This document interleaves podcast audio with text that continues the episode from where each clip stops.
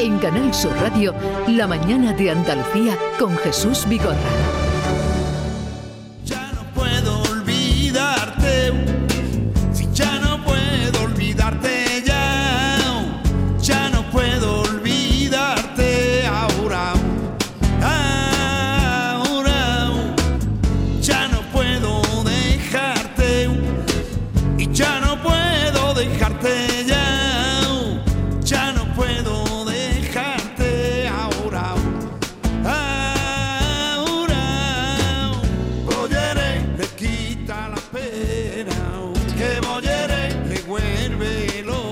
Raimundo Amador, nuestro invitado hoy a partir de las once y media, presentando su disco 60 aniversario, 60 años, mm, casi todos ellos en la música, y estará con nosotros a partir de las once y media, con varias colaboraciones que ha tenido, y legendario desde aquel grupo Veneno y autor de letras como esta Bolleré, Patapalo o El Blues de los Niños.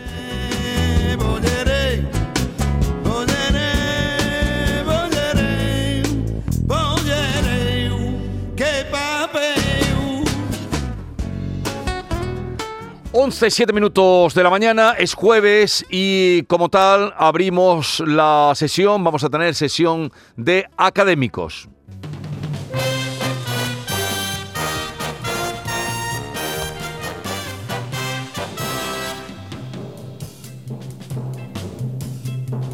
He andado muchos caminos, he abierto muchas veredas He navegado en cien mares y atracado en cien riberas. En todas partes he visto caravanas de tristeza, soberbios y melancólicos, borrachos de sombra negra Vamos a saludar a nuestros académicos. Enriqueta Vila, buenos días. Buenos días, Jesús. ¿Qué tal estás? Estoy bien, bien, todo lo bien que se puede estar ahora, pero muy bien. Ah, gracias a Dios. Me alegro mucho de que estés bien. Eh, está con nosotros también Alfonso Lazo. Buenos días, Alfonso. Jesús. ¿Qué tal? Pues mira, de salud muy bien. Por lo demás, pues observo, eh, reflexiono y me voy apartando un poco de la catástrofe que tenemos encima. Y llora, y lloras, y, lloras. y lloro, y lloro, sí, sí, sí, sí efectivamente. y lloro, pero también me río, ¿eh?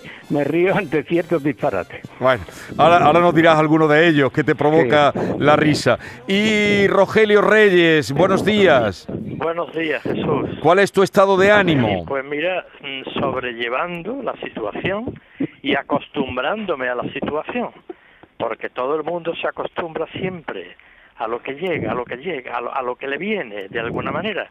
Como la capacidad de adaptación del género humano a las situaciones difíciles y dolientes es tanta, realmente yo estoy poco a poco y creo que todo el mundo en esa tesitura de habituarse, o sea, de convertir en hábito lo que en un principio era podía ser una tragedia o un dolor o una dificultad. Pero, mm, ¿te refieres a la situación de la pandemia o...? Claro, claro, obviamente, porque eso es lo que lo invade todo y lo llena todo. Después hay otra serie de cosas, de, de decisiones aberrantes que me están afectando mucho en el orden político, sobre todo.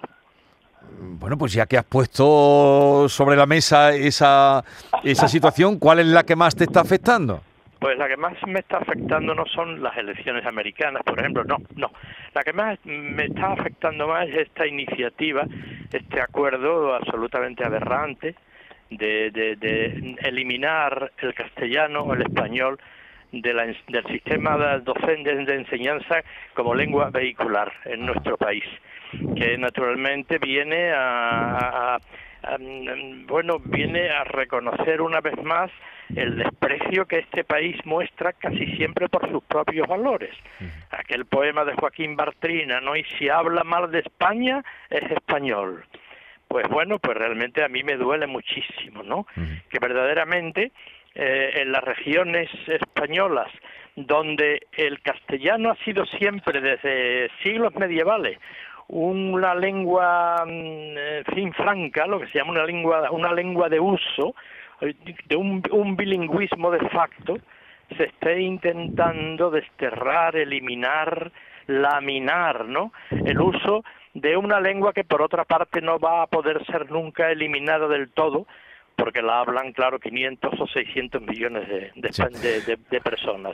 ahora mm, pasaremos, la, pasaremos la, la, voz y la palabra, pero mm, para contextualizar a los eh, oyentes, ha salido ahora, le llaman lengua vehicular, pero ha salido ahora a raíz de una propuesta que hubo del Partido Popular y de Ciudadanos para que fuera lengua, lengua vehicular el castellano o el español, que no es español, castellano, pero español, español. español, pero que hace ya mucho tiempo que eh, la lengua vehicular es catalana, que hace mucho tiempo. exactamente, exactamente. ¿eh? Eh, que, no, que no es una novedad, que, que esto llevamos mm, mm, pues 20 años, 20 años donde de la escuela catalana ha sido expulsado expulsado el español, el idioma común.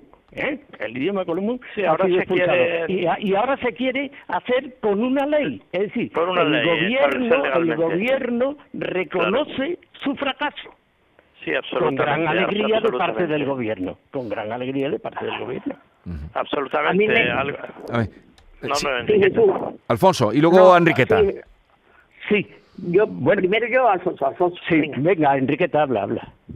No, no, si lo mío va a ser una, una reflexión simple, que es que el otro día hablamos de, de, hablando de la ley de educación, esta que no tiene límites, no tiene límites, hablamos de lo que parecía el límite, que era que los, alumnos pudieran pasar sin aprobar ni una de curso, pero es que yo nunca creí que se pudiera cometer un disparate mayor, y el disparate mayor acaba de cometerse esta semana cuando se ha firmado esa, ese acuerdo, que aunque, aunque dice Alfonso y tiene razón, razón, que hace mucho tiempo que la, en, en Cataluña se está hablando castellano, es que ahora se prohíbe, ay, eh, perdón, se está hablando catalán, eh, pero que ahora se prohíbe que se hable en español, es que se prohíbe, es que la lengua vehicular, es decir, que el castellano, el, español está desterrado de Cataluña, de, de, Valencia, de Baleares y del País Vasco. Bueno, eso en un disparate mayor ya no cabe, vamos. La, cuestión, la, la, cuestión es la siguiente, aunque de hecho se seguirá hablando, los alumnos, porque eso perjudica naturalmente a la juventud, a los jóvenes, eh, a, a, los escolares, es a quienes perjudica, porque el castellano se seguirá hablando evidentemente, pero no pero no los, los estudiantes no tendrán un dominio o un conocimiento cultural del castellano tendrán un conocimiento puramente coloquial y por lo tanto insuficiente.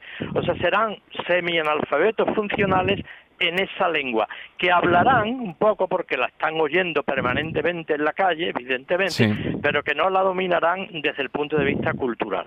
Eso es.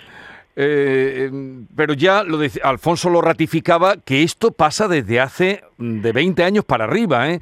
Ellos dan una hora de lengua eh, castellana, que le llaman, y eso, mm, yo fui maestro allí, fui profesor hace muchos años en Barcelona y conozco un poco el paño, hace muchos, muchos años, del 79 al 84 y se veía venir eh, esta situación completamente. Ya se daba mitad y mitad, ¿no? En, mitad en castellano, mitad en, en, catalán. Catalán. Pero, mm, y ahora se ha llegado a, que se ha descubierto pero mm, y se ratifica como ley, ¿no?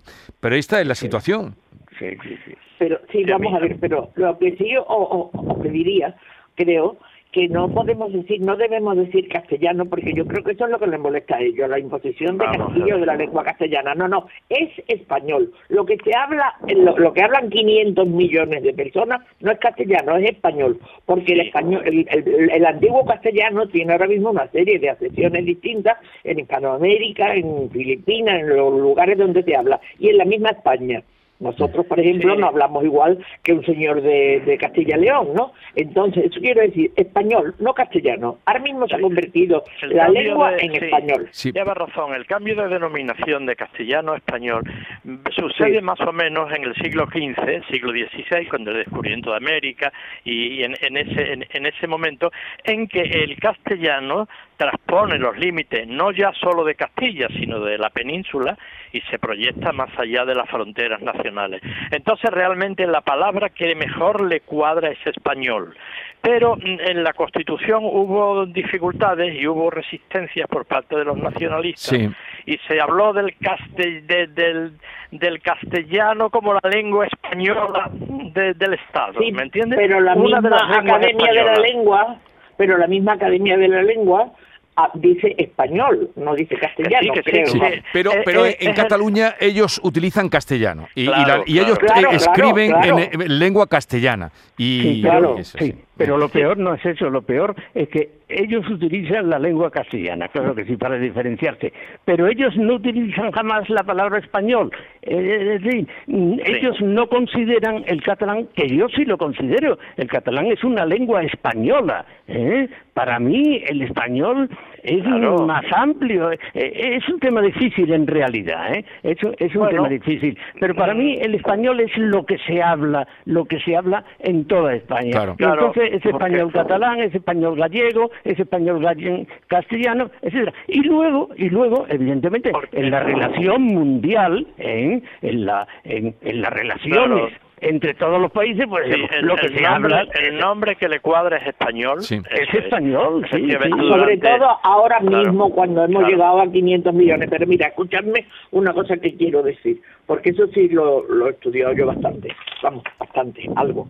Mm, el, el castellano era la lengua de Castilla y el aragonés el de Aragón y el catalán de Cataluña y el valenciano de Valencia cuando llegaron los reyes católicos. Y cuando los reyes católicos decidieron unificar se tomó Granada y decidieron unificar el reino entonces fue cuando poco a poco, poco a poco, empezó a extenderse el castellano, sobre todo cuando en el año 1492 aparece la gramática de Nebrija, que iba precisamente dirigida al castellano. Entonces ya se habla de español.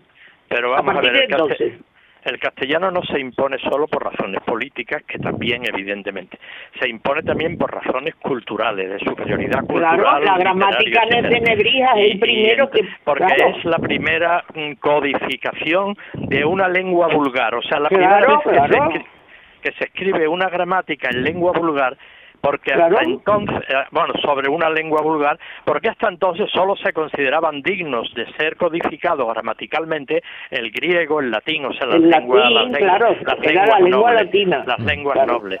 Y efectivamente, ahora hay un momento en que en que el castellano se impone mm, por supuesto también por razones políticas y hasta militares en algunos momentos, pero sobre todo por razones culturales y por un sentido práctico. O sea, se convierte en lo que se llama una lengua franca, es decir, una lengua de uso por parte de todos los hablantes, incluso por aquellos que inicialmente no hablaban castellano, o sea, los catalanes, los aragoneses, los, los, mm, eh, gallegos, terminan todos hablando castellano. Y este país se ha desarrollado durante siglos maravillosamente con un bilingüismo de facto, que es lo que había que potenciar y que es lo que había que proteger. Pero eh, mira, fijaros, fijaros que es curioso Claro que es curioso que cuando los españoles llegan a, ya con la gramática de Nebrija, y que habla de, en, la introducción que le hace a la reina, de que la, lengua siempre acompaña al imperio. como, eso sabéis, eso, bueno, cuando llegan los españoles a América, no imponen el castellano, no lo imponen, lo que al contrario, los monjes estudian eh, los idiomas mm, de, los, de los pueblos mayas, incas, eh, pero, pero para evangelizar. Por eso digo, no imponen el castellano, pero fijaros, es un segundo lo que voy a decir. Lo curioso es que el castellano se impone, bueno, los Borbones ya lo van imponiendo un poco más, pero cuando se impone del todo el castellano en las escuelas como una obligación, es cuando la independencia. ¿Por qué? Porque la independencia quería hacer repúblicas independientes, pero con un, una, un nexo común, y el nexo que cogen eh, se ponen a pensar que si cada pueblo habla lo suyo, no lo es. Entonces, entonces obligan a, estudiar mm, español en las iglesias, en, la, escuela. los grandes defensores es curiosísimo, es curiosísimo, al contrario que ahora. vamos a darle vamos a darle la voz a Alfonso, que le, lo tenemos muy callado. y, yo quería... No, no, pero estoy muy, muy entusiasmado. Yo, ¿eh? quería saber el motivo, el motivo de tu eh, tristeza, incluso ah, lágrimas. por cierto, por cierto, hablando de enseñanza que estábamos hablando ahora, que, todo se ha desatado por eh, esa mm, lengua vehicular que, que, no lo va a ser el, español, sino el castellano, mm, me gustó mucho el artículo que escribiste el otro día de pegarle a un profesor, ¿eh? Ah, no, sí, bueno, pero no, no, no, no. Eso es, eso es otro, otro. Ah, ¿no era tuyo ese? No, ese era de Paco Núñez Roldán, ah, pues un historiador también. Yo escribí el domingo siguiente. Me lo mandaron, me lo mandaron diciendo, mira lo que Alfonso Lazo ha escrito y, y, creí que era, que era tuyo. Bueno. No, el mío, el mío era sobre los republicanitos. Ah, sí, ah, es verdad, los republicanitos. Al, domingo siguiente. Bueno, pues este me lo enviaron y, pero bueno, está, es un artículo muy recomendable. Eh, sí, es muy eh, lo, que te, lo que te entristece y te hace sufrir. No, a, mí lo que me entristece, mira, eh, estos días se ha producido pues un, un, hecho en el Parlamento que yo creo que ha sido interpretado malamente por muchos por muchos comentaristas es cuando en vez de ser el presidente de gobierno el que va al Parlamento para explicar por qué proclama o para pedir que se que se declare el estado de alarma es el ministro de Sanidad y luego además se quita de en medio y se va. Entonces los, los comentaristas políticos han hablado de la huida, la huida de ante la responsabilidad de Pedro Sánchez. Incluso, incluso algunos partidos de la oposición han insistido en eso. Eh, eh, se quita de en medio, eh, renuncia a su responsabilidad. Yo no creo que es eso. Es, algo muchísimo más grave. Es decir, la marcha del Parlamento de Pedro Sánchez es un gesto, es un gesto meditado, es un gesto premeditado de desprecio hacia el Parlamento. Es un gesto muy meditado. El Parlamento no sirve para nada y por lo tanto yo me quito de medio. Aquí estamos y es lo que a mí me preocupa como ciudadano. Es, eso, eso es lo que yo veo que además es parece ya irresistible. Estamos asistiendo a un cambio de régimen político. Estamos pasando, estamos pasando conscientemente preparados de una democracia, en este caso bajo la forma de una monarquía constitucional, una democracia libre, es decir, una democracia perfecta, a otra democracia, atención, donde no existen libertades. Esto parece un disparate, ¿eh? es una democracia donde... Pero no, no es así. Han existido democracias. No sé, yo creo que he dicho aquí, perdón, perdón un segundo, yo creo que he dicho aquí mismo que estábamos asistiendo a un autogolpe televisado. Creo bueno, que no, yo, bueno, eh, sí, lo dijiste, lo dijiste efectivamente, pero quizás eso sea demasiado, mm, demasiado grave. Eh, pero es, no, no, es un proceso pensado, ¿eh? es un proceso pensado, no de autogolpe, no de autogolpe, porque no se va a romper la, la Constitución, que es lo malo. Se ha roto ya. ¿Cómo que no se va a romper? Se ha roto ya. Mm, bueno, bueno, no se ha roto oficialmente. Ah. Yo, yo cuando hablo de romper la Constitución, hablo de sustituirla por otra, ¿verdad? ¿Eh? Y entonces eso sin eh, bueno. Eh, estar de acuerdo con las propias normas para cambiar la Constitución, sí que sería un golpe de Estado. eso, lo hemos dicho, lo hemos dicho ya, lo hemos dicho ya.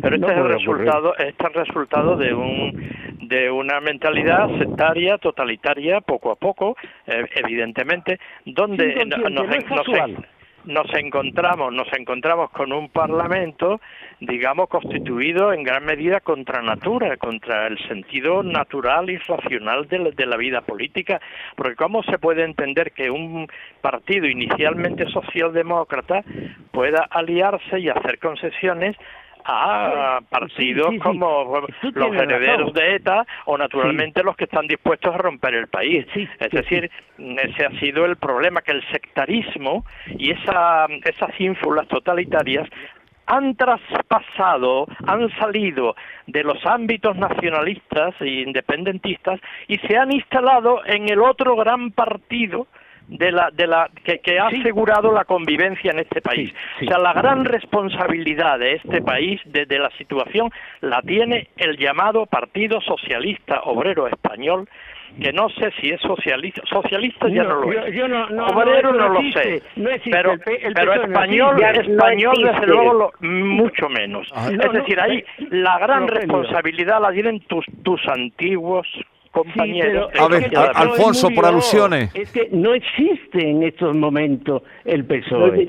Eh, el PSOE murió primero. Lo que pasa es que era un tontaina, ¿no? Y por lo tanto no, no hizo demasiado daño. Hizo bastante, pero no hizo demasiado daño. Eh, el PSOE murió con Zapatero. Lo de tontaina no, no me lo he inventado yo. ¿eh? Eso es como le llaman los trabajadores de los astilleros de Cádiz cuando hablan de Zapatero.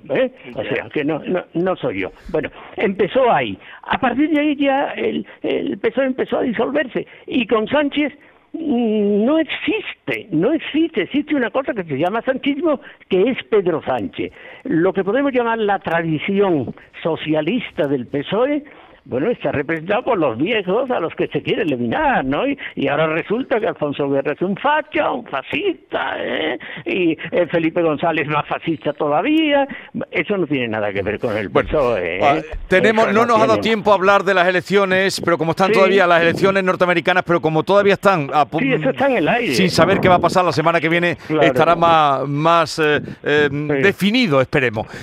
oye, Rogelio, una, unos versos para cerrar, por favor. Mira, hoy, hoy mm, al hilo de lo que hemos comentado, yo he querido traer un poema de Don Miguel de Unamuno, que tiene un, un, bello título que se llama La sangre de mi espíritu, eh, que, y quiero que suene hoy en este programa como una especie de desagravio, de antídoto moral contra, contra esa pretensión de eliminar el castellano que hemos, que hemos comentado, ¿no?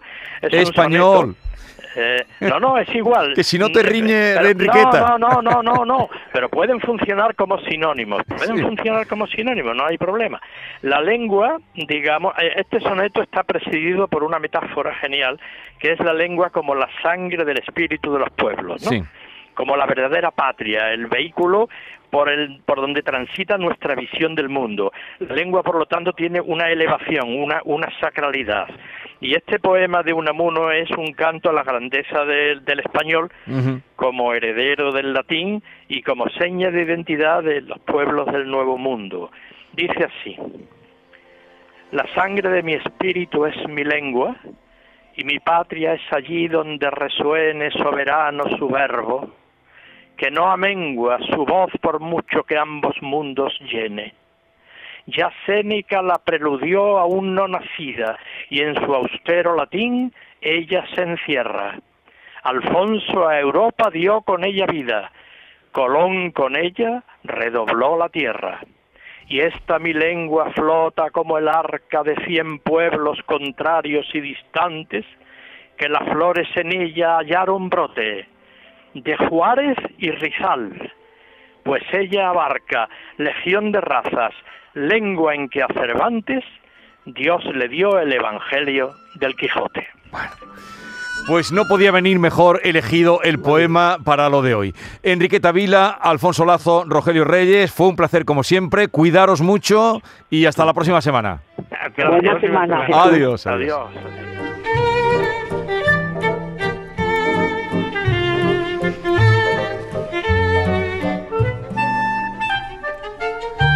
En un momento estamos con Raimundo Amador, recibimos a Raimundo Amador y felicitamos también a la cineasta que ha sido proclamada premio de la RTVA, Laura Hoffman, para el Festival de Cine de Huelva. Siempre, siempre da gusto escuchar a nuestros académicos, ¿verdad? Hay, hay que cuidarse mucho, hay que cuidarse todo, todo, y más en los tiempos que corren. Bueno, manera de cuidarse, cuidarse, quererse, descansar. Hay un buen descanso, es fundamental. Y tienes que quererte, ¿cómo? Pues eh, teniendo lo mejor. Lo mejor es deshacerte de ese colchón que tiene, que tiene tantísimos años, ni te acuerdas ya, seguro, y hacerte con este de Mundo Salud Hogar. Tiene lo último en tecnología del descanso Recuerden, el nuevo sistema de descanso de Mundo Salud Hogar se llama Ozono Ginseng Total Cleaning Premium.